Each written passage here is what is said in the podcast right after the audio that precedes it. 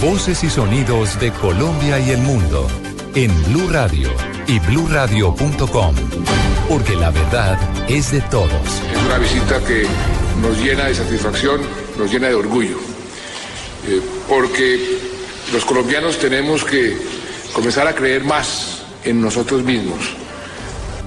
Al igual que nuestros aliados, nuestros amigos creen en nosotros por razones objetivas, nosotros mismos debemos creer más en nosotros para poder ir despejando ese mejor futuro que vamos a, tener una vez firmemos la paz.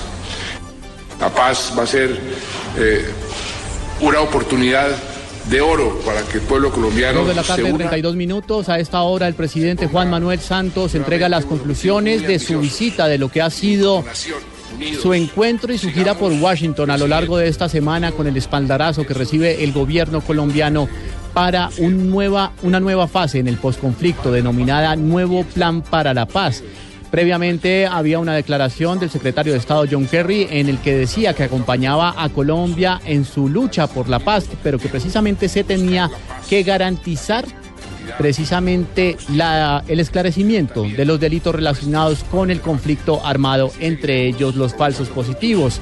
La paz era una oportunidad de oro, es lo que dice el presidente Juan Manuel Santos, quien en estos momentos estrecha ya la mano del secretario de Estado John Kerry en el Departamento de Estado en Washington para culminar ya su gira a los Estados Unidos. A las 2 de la tarde, 33 minutos, les tenemos otras noticias. La Contraloría General de la Nación reveló que desde hace un año la firma CBI encargada de las mejoras polémicas y cuestionables, a Reficar solicitó su liquidación por falta de recursos. Marcela Vargas. El Contralor General de la República, Edgardo Maya Villazón, reveló que CBI Colombiana, la firma encargada de la construcción de la refinería de Cartagena, le solicitó a las supersociedades su liquidación y disolución por insolvencia. La Superintendencia de Sociedades hizo una intervención de la firma constructora, pero esta firma hace un año le solicitó a la Superintendencia de Sociedades su liquidación y disolución por nada menos que por el tema de insolvencia, es decir, carece de recursos. Pero yo quiero decirle a la sociedad colombiana desde acá que nosotros tenemos la capacidad de la persecución para el resarcimiento de los dineros públicos que, sobre los cuales acontezcan indebidos manejos y se haya producido el daño fiscal. El Contralor agregó que se buscará la forma de resarcir los dineros públicos involucrados en este sobrecosto por las obras de modernización de la refinería de Cartagena. Marcela Vargas, Blue Radio. La Fiscalía General de la Nación pidió que se condene al general en retiro Flavio Buitrago, acusado de delitos de lavado de activos. María Camila Orozco. En los alegatos de conclusión, la delegada de la Fiscalía insistió que tanto el general en retiro Flavio Buitrago como su esposa Alba Pulido se enriquecieron ilícitamente en al menos 500 millones de pesos producto de la relación con el narcotraficante Marco Antonio Gil, alias El Papero, por lo que le pidió a un juzgado especializado proferir sentencia condenatoria. Se le investigó e imputó por esta Fiscalía el delito de enriquecimiento ilícito del particular al existir un incremento patrimonial injustificado de 593.125 millones de pesos. Compilado múltiples pruebas de las que se infiere que los ciudadanos Flavio Eduardo Buitrago y el Valier Pulido Solano cometieron los hechos debidamente imputados. La decisión final la tiene la juez novena especializada de Bogotá, que deberá decidir si los condena o no, como lo pidió la Procuraduría y la Fiscalía. María Camila Orozco, Blue Radio. Anuncian un nuevo control excepcional al Hospital Universitario del Valle. Los detalles con Nilson Rojo. El Contralor General de la República, Edgardo Maya Villazón, llamó a las veedurías ciudadanas del Valle del Cauca para que tramiten formalmente y se adelante la auditoría de control excepcional en el Hospital Universitario del Valle. Según el Contralor, hay un gran interés de realizar este nuevo control excepcional sobre las vigencias 2012, 2013 y 2014 para verificar que se estén cumpliendo las disposiciones legales y evidenciar la magnitud de la crisis del hospital y la problemática que afronta en materia de contratación. Este tipo de control excepcional se realizó en el año 2012 y se evaluó en ese momento la situación financiera y la contratación de las vigencias 2009 al 2011, encontrando hallazgos con alcance fiscal por valor de 2.714 millones de pesos. Desde Cali, François Martínez, Blue Radio. En información internacional, el presidente de Ecuador destituyó a un alto mando de las Fuerzas Armadas del vecino país. Nos amplía la información Miguel Garzón.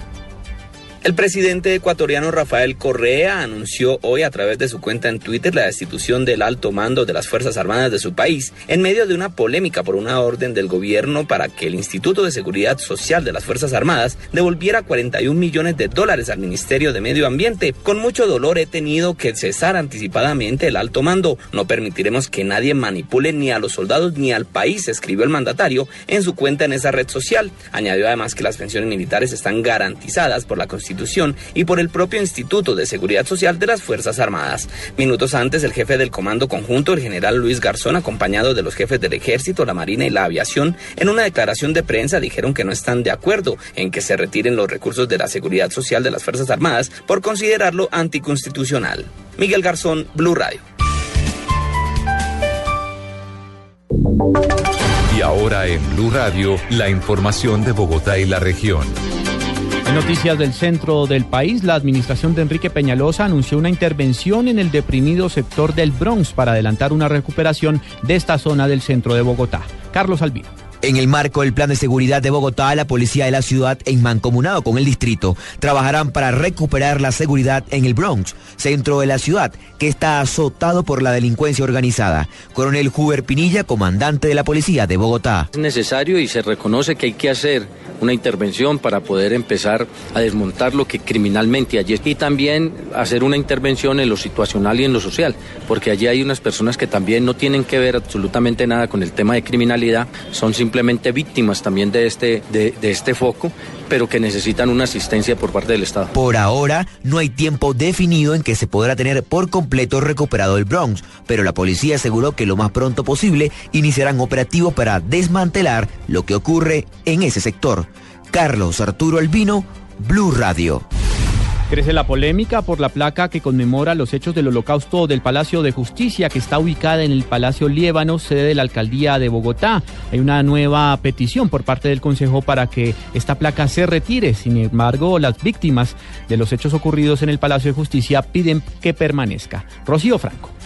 El Centro Democrático le ha pedido al alcalde Peñalosa que retire una placa que se encuentra en una de las paredes de la alcaldía, en la parte externa, donde se reconoce la memoria de los desaparecidos del Palacio de Justicia, pero en una parte habla de los condenados y escriben allí el nombre de Alfonso Plazas Vega, cuando hoy está absuelto por parte de la Corte Suprema de Justicia. La petición la ha hecho el concejal de Bogotá, Daniel Palacios, como representante de la bancada del Centro Democrático. Y que ya su inocencia ha sido demostrada, que se retire una placa que ha sido puesta en el Palacio de Líbano por el alcalde Gustavo Petro en noviembre, en donde los indica él como responsable directo de los desaparecidos del Palacio de Justicia. Consideramos que es una violación al derecho a su buen nombre, que está consagrado en la Constitución de Colombia en el artículo 15, y por eso le hemos solicitado a la administración que retire lo más pronto posible esta placa. Los familiares de, de los desaparecidos del Palacio de Justicia dicen que de retirarlas estaría revictimizando a cada uno de ellos. La última palabra la tendrá el alcalde mayor de Bogotá, Rocío Franco, Blue Radio. Ampliación de estas y otras informaciones en blurradio.com. Continúen con Blog Deportivo.